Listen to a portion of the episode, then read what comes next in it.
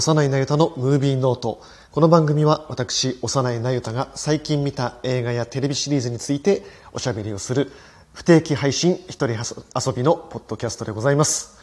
えー、今回はですね、えー、インスペクション、ここで生きるという劇場公開している作品からまずおしゃべりしていきたいと思います。これは A24 が配給をしている作品で、えー、監督はエレガンス・ブラッドンという監督がえー、この人は長編初監督作ですね、えー、監督をしています。で、これはですね、このエレガンス・ブラッドンという監督の、えー、自身に、出来事にあった、えー、まあ、実話が元になっている作品ですね。すごく、あの、電気的な、まあ、パーソナルな詩映画という感じですね。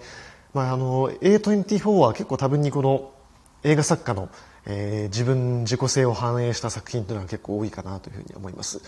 でこれは2005年が舞台になっています。主人公は、え、フレンチという男の子黒人の男の子なんですけれども、え、フレンチはですね、えー、10年間ホームレス生活をしていたんですね。で彼は、えー、ゲイであることからお母さんに16歳の時に捨てられてそこから10年間、え、あちこちを転々として、まあ、ホームレス生活を送っていたんです。で映画の冒頭でもシェルターに入っているような状態なんですがこのままではまあいつかもうどこかで行き倒れになって死ぬだけだということでこのままじゃいかんということで彼は一年発起して海兵隊に志願をすることになります。で彼は、えー、実家にその時だけ帰ってお母さんに入隊するために必要なので出生証明書を出してくれと言うんですね。でこのお母さんがですねあのいわゆるそのすごく厳格なキリスト教の原理主義者なんですね。家に帰るとそういう牧師の説教をラジオで聞いてるような状態でで息子が帰ってくると息子がその家の中でソファーに座ろうとするとですね勝手に座るなって言って新聞紙をそのソファーの上に引いてそれから座れっていうようなもう子供をこのゲイであることで毛嫌いしてるレベルじゃなくてですねもうほとんど憎んでるような状態になってるんです。で出生証明書を渡してまあもうどうにでも好きなようにしなさいっていう感じで家を追い出されるんですね。で彼はもう他に全く行き場所がないからこの海兵隊のブートキャンプで一生懸命訓練をしてなんとか兵隊になってまあ兵隊になればまあ、当時イラク戦争の最中ですけれども戦地に行くことにはなるけれどもお給金も出るし、まあ、社会的な地位も得られるしっていうところでなんとかなるだろうというふうに考えていたんですね。でこの時代は本当にイラク戦争へブッシュ政権がまっしぐらに向かっている時代で他のアメリカ映画いろんなアメリカ映画でもこの時代を描いているものはその都市圏ではない地方に住んでいる若者がやっぱり学費欲しさにとか生活費欲しさに、え軍に志願をしてイラク戦争に行って、まあ、若者に限らず、まあ、いわゆるそのホワイトトラッシュと言われている貧しい白人でもの人もいるしいろんな階層の人たちが、えー、イラクに行って、まあ、結果的に命を落としたりとか重大な障害を負ったりとかあとはまあ心身に後遺症を背負ったりとかっていうまあ悲惨な末路にをたどることがほとんどだったわけですね。いろんな映画になっています。アメリカンスナイパーとかもそうでしたね。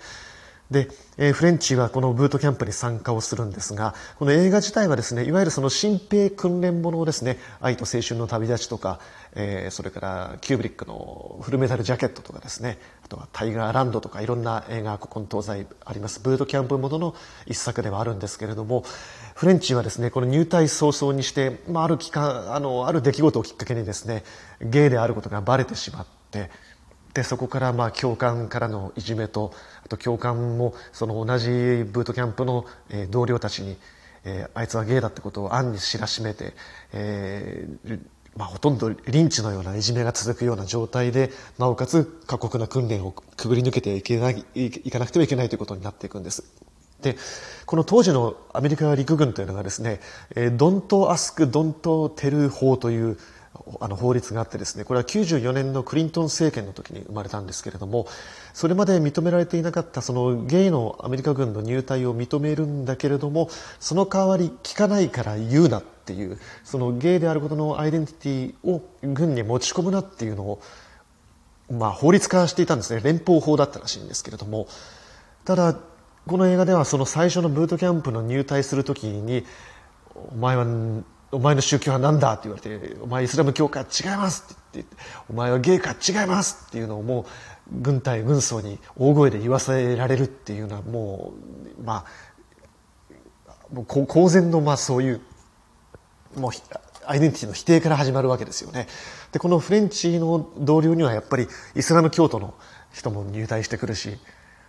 ただそういうものを、まあ、軍としては、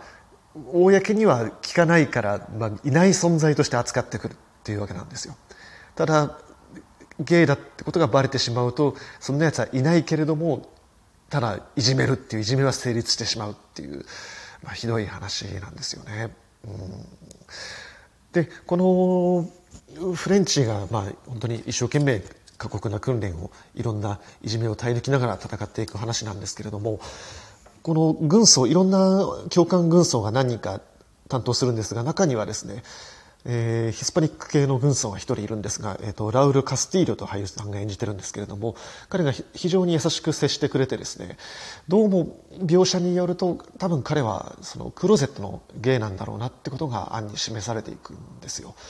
で僕この映画のすごくいいなと思ったのはこのフレンチがですね26歳という設定なんですけれども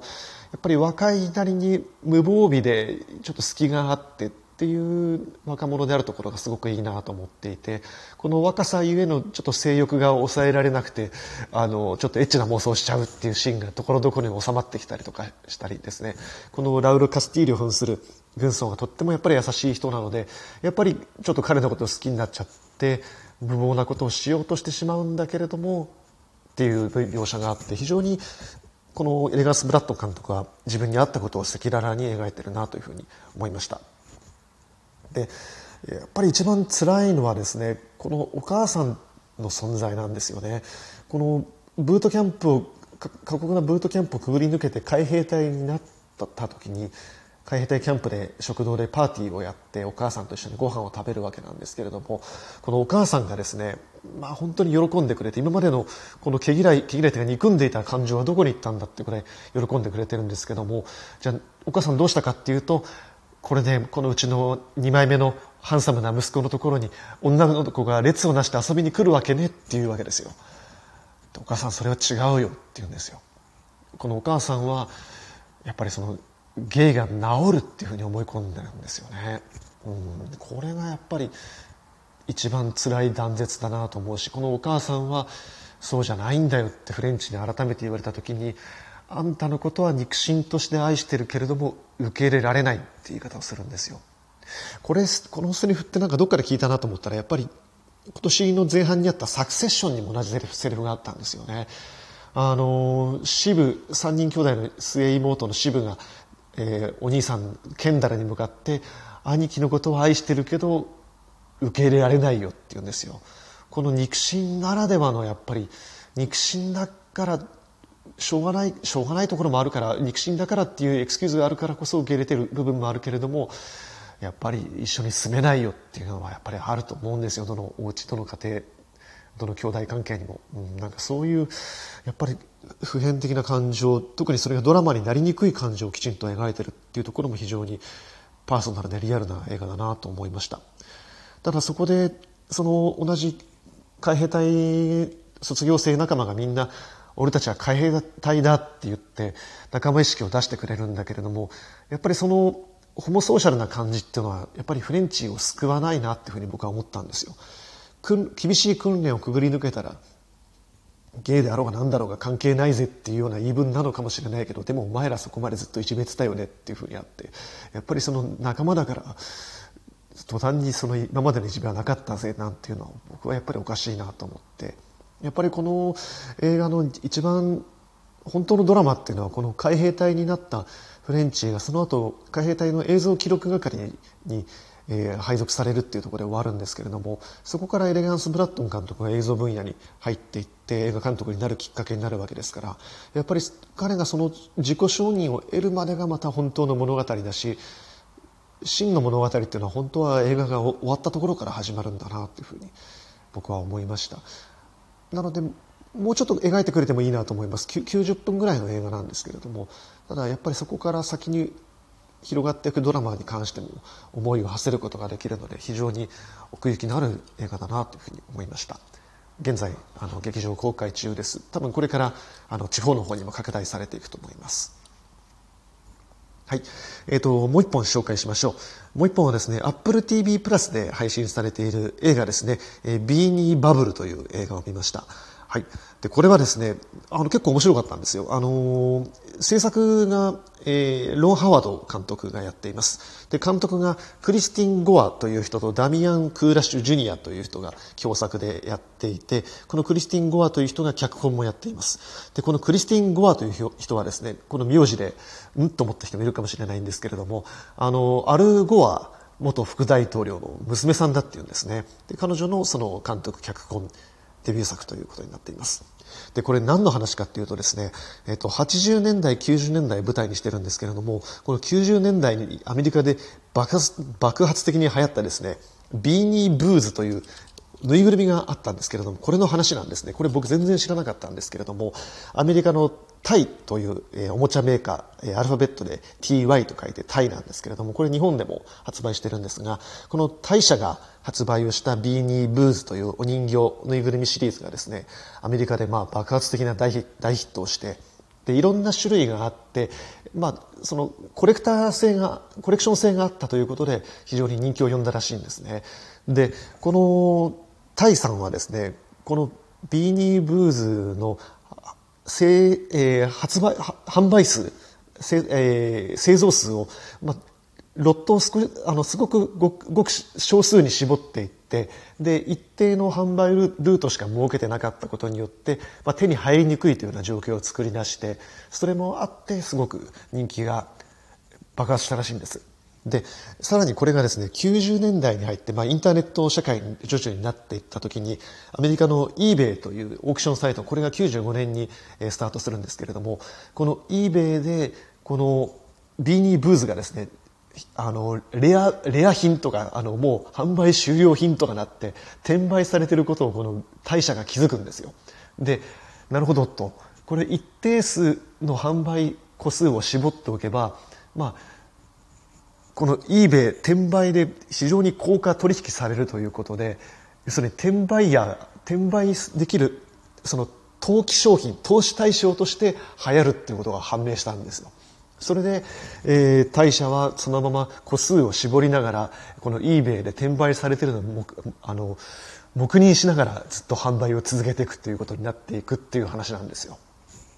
これなんかどっかで聞いた話だなと思ってですねあのまずあの、レゴですね、あのブロックのレゴがありますけれども、あれってもう初回の販売ロット品しかないので、昔のお城シリーズとかですね、あの、昔のシリーズっていうのは基本的に手に入らないんです。で、あれは、あの、ヤフオクとか見てもらうとわかるんですけれども、昔のレゴっていうのはですね、箱と説明書と、えー、それから、まあ、レゴはご存知の通り、まあ、部品さえ同じだから、部品さえあのセット通りに揃えられれば全く同じものを作れるんですけれども、それに同梱されているおお人形、あの、フィグっていうんですけれども、あのフィグのプリントはですね、やっぱりほぼほぼあれは初回販売品しかないんですね。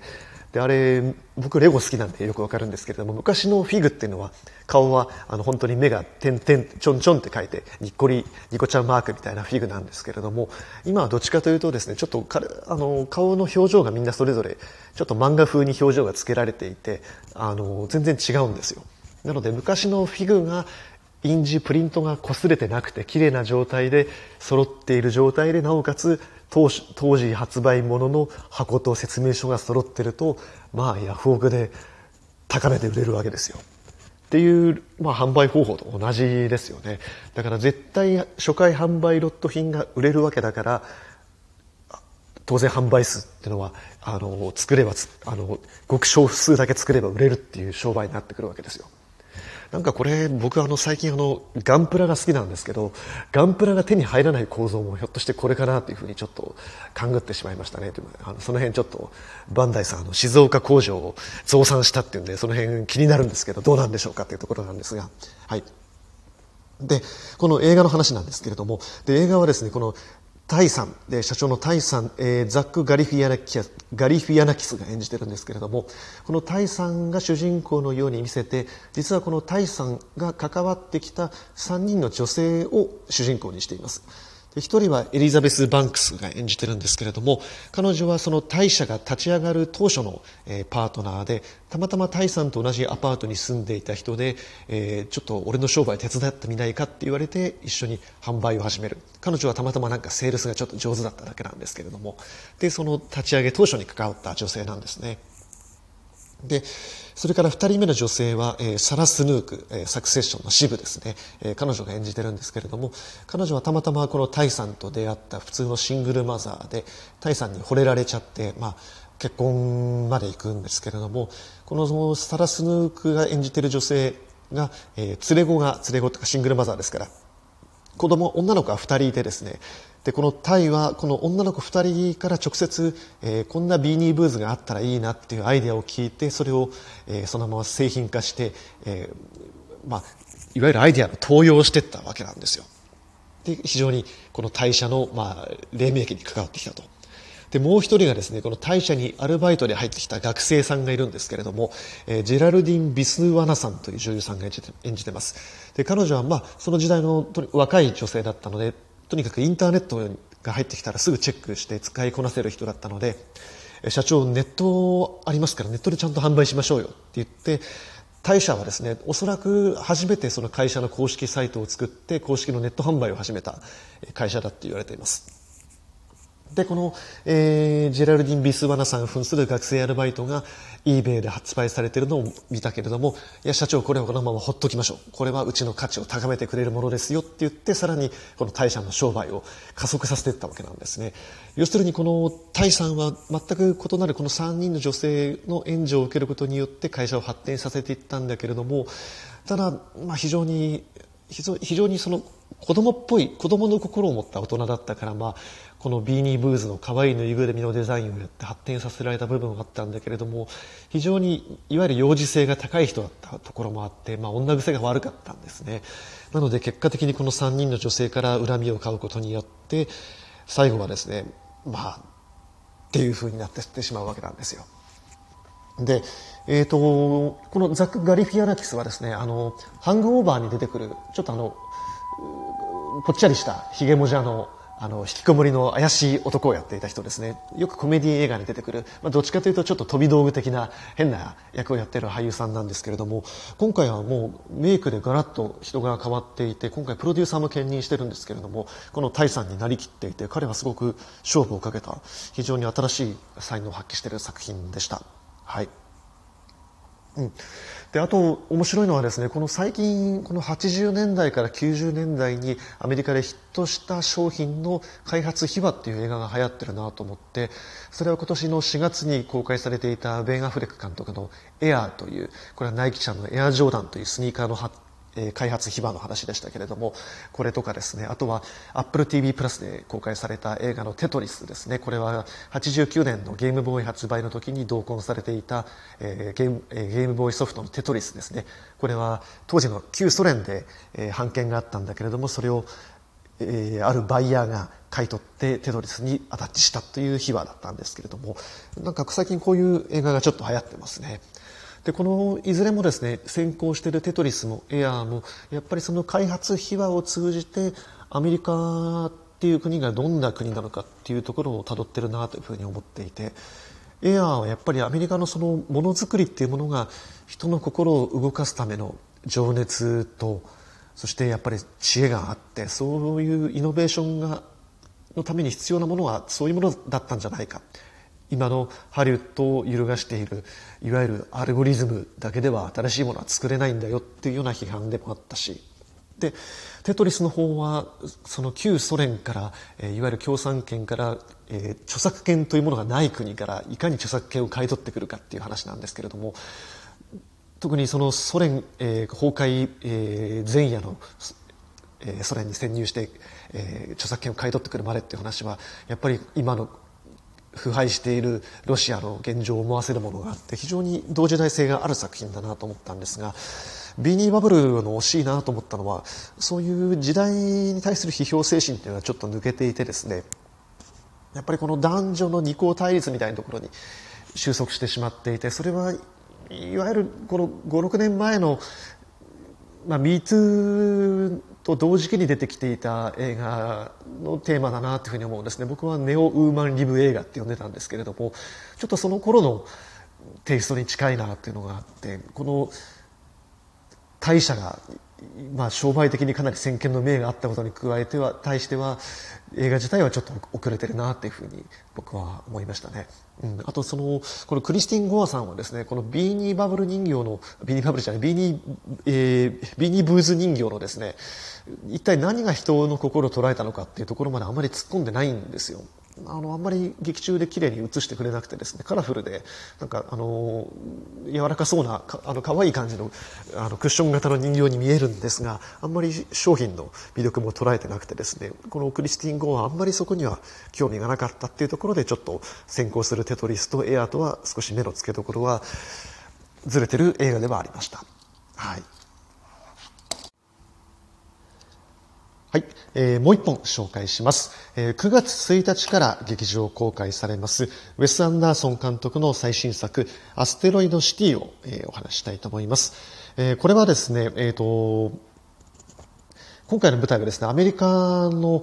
まあ、具体的に言及はされないんですけれども、まあ、中西部にある砂漠地帯が舞台になっています。まあ、おそらくアリゾナ、コロラド、ニューメキシコあたりの、えー、砂漠地帯なんですけれども、その真ん中にですね、アステロイドシティという、まあ、小さな、ま、町っていうか町でもないんですもう、えー、ダイナーが一軒と、あとそれから、えー、車車検場というか、その、えー、工場ですね、が一軒と、えー、それからあとはモーテルが、モーテルといっても、まあ、えー、バンガローみたいな感じですね。それが点々とあるだけというところで、これはこの砂漠にですね、えー、軍の基地があるということで、その、まあ、基地のための御用達の、えー、町なんですね。で、この町にやってきた人たちの人間模様を描いた、えー、お話というのがアステロイドシティなんですが、今回すごくややこしくて難しい話なんです。このアステロイドシティにやってきた人々を描いている映画ですっていう体の、えー、舞台劇というのが、えー、劇中設定であるんですね。で、これはニューヨークで、えー、その舞台、アステロイドシティを演じている人たちがいるっていう設定になってるんです。で、これなんでこんなことになってんのかなっていうのがね、ちょっとよくわからない、パッと見た感じよくわからないんですよ。で、ウェス・アンダーソン監督はですね、えー、彼は1969年生まれのえー、テキサス州で生まれた人なんですけれども、最初の、まあ、初期の作品は、ロイヤル・テネンバウムズとか、ライフ・アクアティックとか、ダージリン急行の時はですね、どっちかというとそういう、えー、家族、父親とか母親とかの関係性とか、まあ、うまくいかなくなっている機能不全家族について描いている、どっちかというとちょっとパーソナルな感じの作品だったんですけれども、え、ここ最近の3作品ですね、グランド・ブタペスト・ホテル、フレンチ・ディスパッチ、そして今回のアステロイド・シティというのは全く別の話になってますね。で、えー、ヨーロッパに渡ってからの作品、グランドブタペストホテルに関しては、これは、えー、アカデミー賞でも、あの、10部門ぐらいのミネートされたのかな。非常に高く評価された作品ですけれども、これはあの1932年、えー、ヨーロッパが舞台でした、えー、グランドブタペストホテルというホテルを舞台にした、えー、まあミステリーコメディみたいな感じでしたね。で、これは映画の最後にですね、シュテファン・ツバイクに捧げる、シュテファン・ツバイクの著作にインスピレーションを受けたみたいな、そんな感じのメッセージが出てくるんですけれども、で、このツバイクって人が誰かっていうと、えー、この人はオーストリア人で、えー、まあ当時のまあ、ヨーロッパを代表する、まあ、作家だったんですね。でナチスドイツが侵攻するに伴って、オーストリアを脱出して、ブラジルに渡った人です。40年に先にアメリカに渡ってそこからブラジルに渡ったんですけれども、まあ、そのナチスが結局ヨーロッパを支配してしまったことによって非常に落胆して42年にブラジルで自殺をしたという、まあ、非業の死を遂げた人なんですね。で彼に捧げるっていうのはこのグランドブダペストホテルの最後、まあ、終幕が主人公に非常にインスピレーションを与えたえー、伝説のコンシェルジュレイフ・パインズが演じてましたけれどもどうやら彼がその、まあ、ファシズムの台頭によってどうやら最後命を落としたんじゃないかみたいな、えー、描かれ方をしてるんですけれどもやっぱり良い良き古き良きヨーロッパというのはあの時代に終わってしまったんだっていうのがウェス・アンダーソンの中にあるんですよね。ウェス・アンダーソンはこのテキサスに生まれながらずっとこの今は、えー、今は最近はあのフランス・パリに住んでるんですけれども、ずっとそのヨーロッパに対して憧れを持っていた人で、まあ、テキサスに生まれてヨーロッパに憧れを持っていたっていう人は、まあ、相当、まあ、窮屈な思いをしてきただろうなと思うんですけれども、彼にとってのヨーロッパ願望っていうのはやっぱりそういうナチス・ドイツが誕生するまでのヨーロッパこそ本当に古き良き美しいヨーロッパだったという思いがあるんじゃないかなと思います。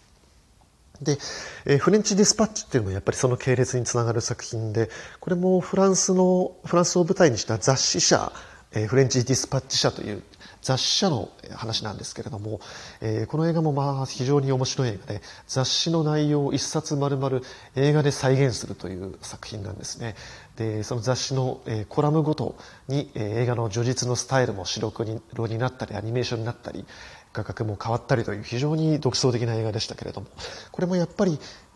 今はなき古き良き雑誌メディア、雑誌文化、そしてそれを作っていたヨーロッパに対する、まあ、同型の思い、それが、えー、フレンチディスパッチだったなと思います。で、今回の、えー、アステロイドシティは一体ではどういう映画かっていうと、えー、舞台がその1900、今回55年なんですね。で、この1955年っていうのがどういう年だったかっていうと、えー、まあ戦争が終わってから、まあ1945年に終わってから、まあ10年経ってますけれども、えー、まあこの後に1950、えーまあ、ちょっとこれは後にしましょう。まだまだちょっと話が前後の段階があるんですけれども、この1955年のこのアステロイドシティのですね、えー、と映画を見て一番最初にギョッとするのはですね、その街の円形にウェス・アンダーソンらしい、まあ、いつも通りの箱庭っぽい作った、え、セットなんですけれども、円形にですね、原爆のキノコ雲が何回も上がって見えるんですよ。どうやらこの砂漠地帯はその原爆の、えー、核の、え、実験場が、まあ、遠くにあるんだなっていうことがわかるんですね。で、この映画の入れ子構造になっているその演劇を作ってるってのは一体何なのか、その演劇を作ってえアストロイドシティという演劇を作って、まあ、テレビ放映するという劇中、えのもう一個時間軸があるんですけれども、これは何かっていうと、え当時のそのニューヨークで起きていたアクターズスタジオをですね、えー、リー・ストラスバーグがスタニフラスキーシステムを導入して、えー、それで、えーまあ、マーロン・ブランドとかですね、それからその後ろには、えー、デニーロ、ダスティン・ホフマン、アルパチーノというのが、えー、メソッド演技というものを取り入れて、えー、アメリカの映画における、まあ、演技のリアリズムを変えていったわけです。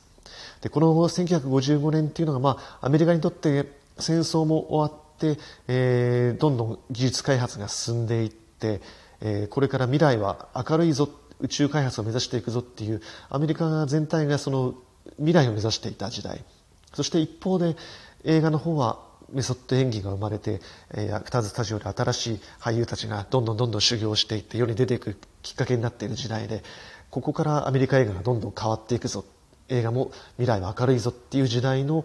まあ、一個の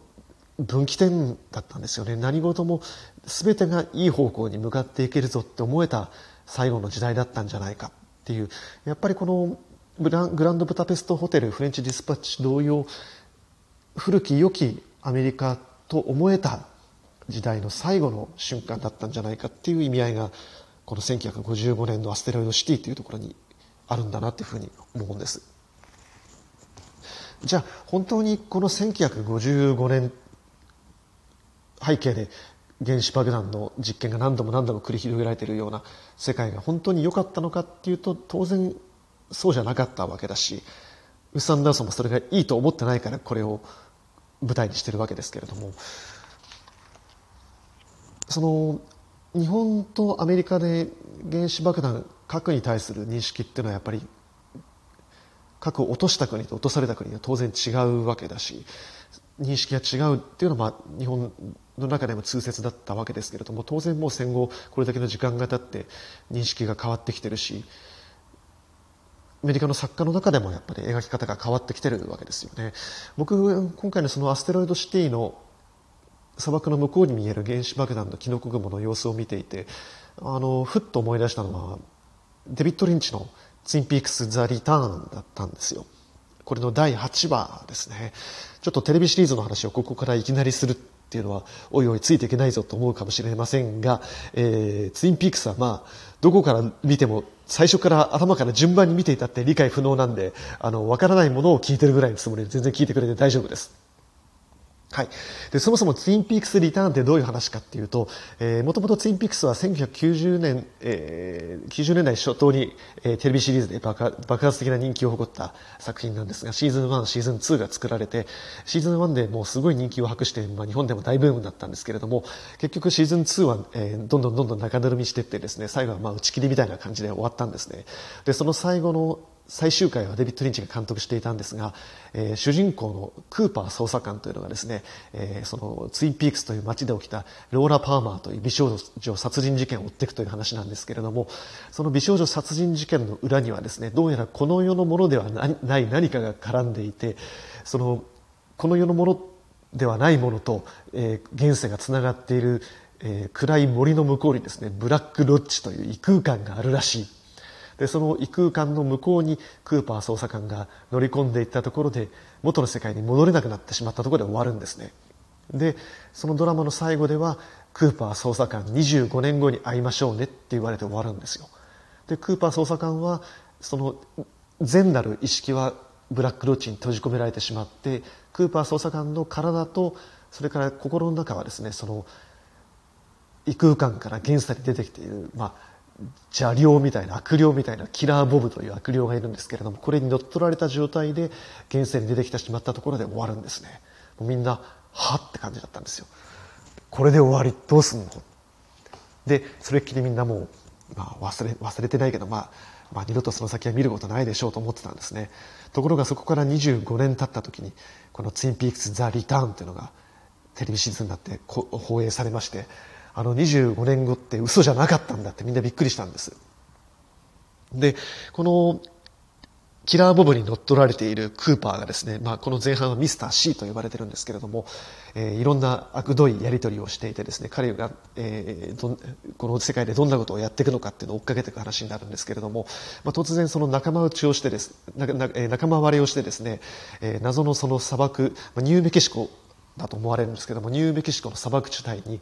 えー、撃ち殺されて捨てられるんですね。で捨てられるとですね突然その砂漠の方々からですね黒いすすけた顔をした、まあ、不老者のような連中がわらわらっと現れてきてそのミスター C の体をわらわらっとまさぐっていくんです。そうするとミスター C がですねあの顔が血まみれになっていって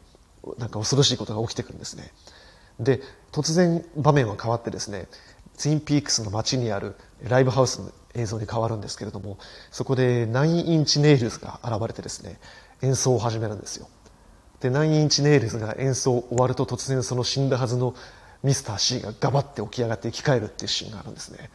なんじゃそりゃって感じなんですけれども。でそこから突然画面が暗転して1945年7月16日ニューメキシコ州ホワイトサンズっていう字幕が出るんです。で突然砂漠の真ん中からいきなり原子爆弾のキノコ号がパッと出るんですね。で音楽がものすごいノイズ音が流れるんですがこれはペンデレツキという作曲家が広島の原爆をモチーフにした楽曲なんですけれどもこの音楽が鳴ってる中カメラがゆっくりとゆっくりとそのキノコ雲の中に突入していって、まあ、ものすごいノイズと、えー、爆発もう混乱の映像がしばらく何秒何秒か何分間が続いていってもう完全に理解不能な状態になるんですね。でそのノイズの向こうにカメラが抜けていくとその向こうからですね異世界からやってくる怪物が口から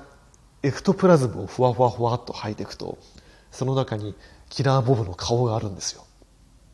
何言ってんのと思うかもしれないけどこれ本当にそのまま見たまま喋ってますからね。で場面が変わるとですね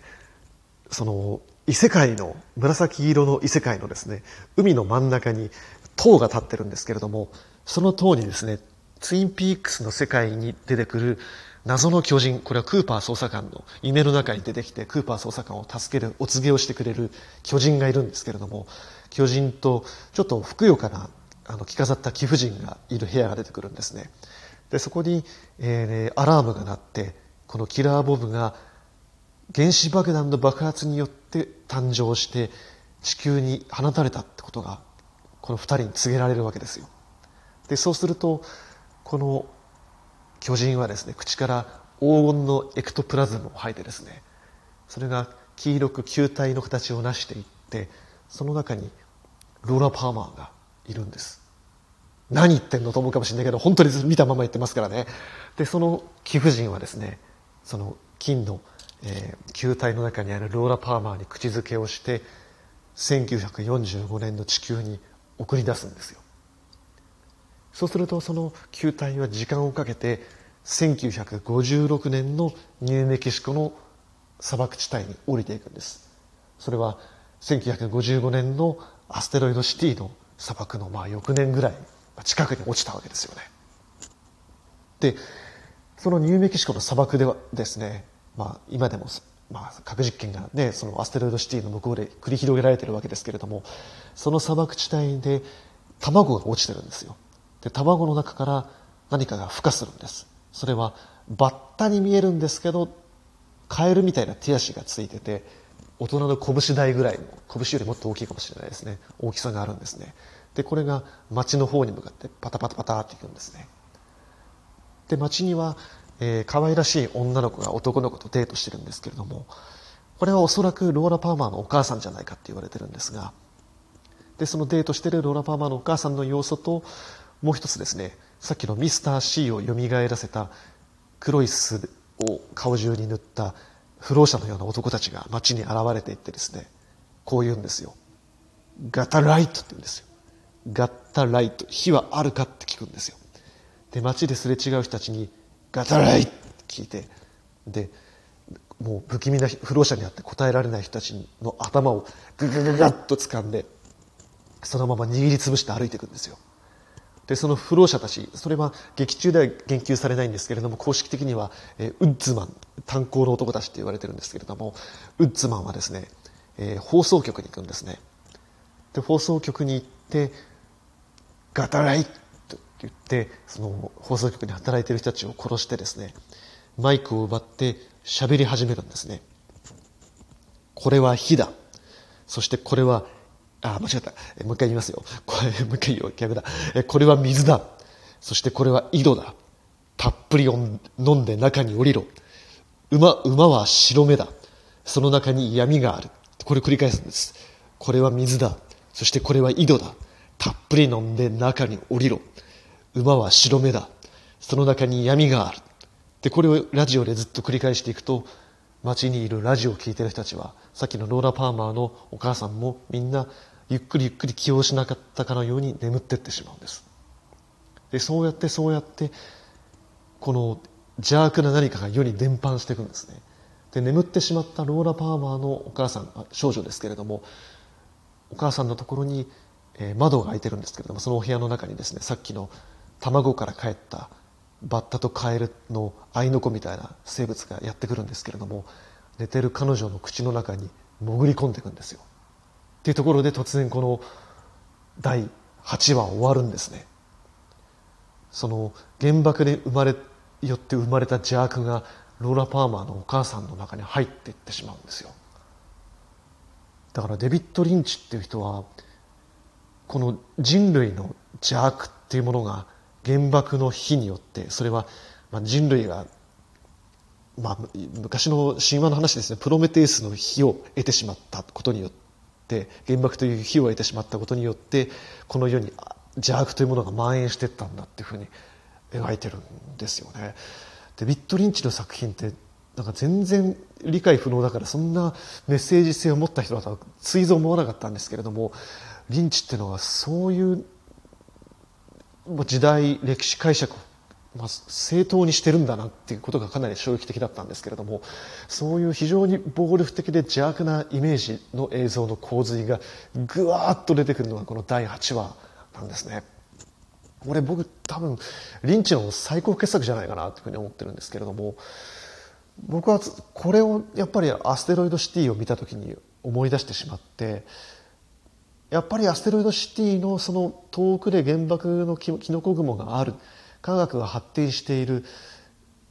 これからの未来は明るいねってのはウェス・アンダーソンも絶対その時代はそう思一瞬そう思ってたけれどもそうじゃなかったしそういう無邪気な時代っていうのはアメリカが最後に無邪気でいられた時代なんじゃないかっていうふうにやっぱりな懐かしく悲しく思ってるんじゃないかな。ノスタルジックな気持ちで思ってるんじゃないかなっていうふうに僕は感じましたね。そしてアクターズスタジオによって映画が生まれ変わっていく時代ではあったけれども結局今の映画はどうなってるかっていうともうすぐひょっとしたらもうハリウッドってものは終わるんじゃないか。ストが続いていてもう新作も公開されない。新しい作品も作られない。うん未来はあるのかっていうそういうちょっと悲しいところもある。そんな気持ちを抱かされるような作品だったなというふうに思います。ちょっとアストロイドシティはですね今までのウェス・アンダーソン作品の可愛らしくてキッチな作品だなっていうイメージでと見てかかるとこれなんだろうって非常に複雑な構成をしているのでちょっと分かりにくいところがあるのであのこういうサブテキストは知ってみてからも全然あの問題はないと思います。で非常に今回も豪華キャストでキャストのアンサンブルを見るのも楽しいです。えーと、ジェイソン・シュワルツマン、えー、ウェス・アンダーソン組の常連ですけれども彼がほぼ主役をやっていて今までにない非常に渋みを出していていい演技をしています。あとはスカーレット・ヨハンソンが今回ウェス・アンダーソン組初合流をしていて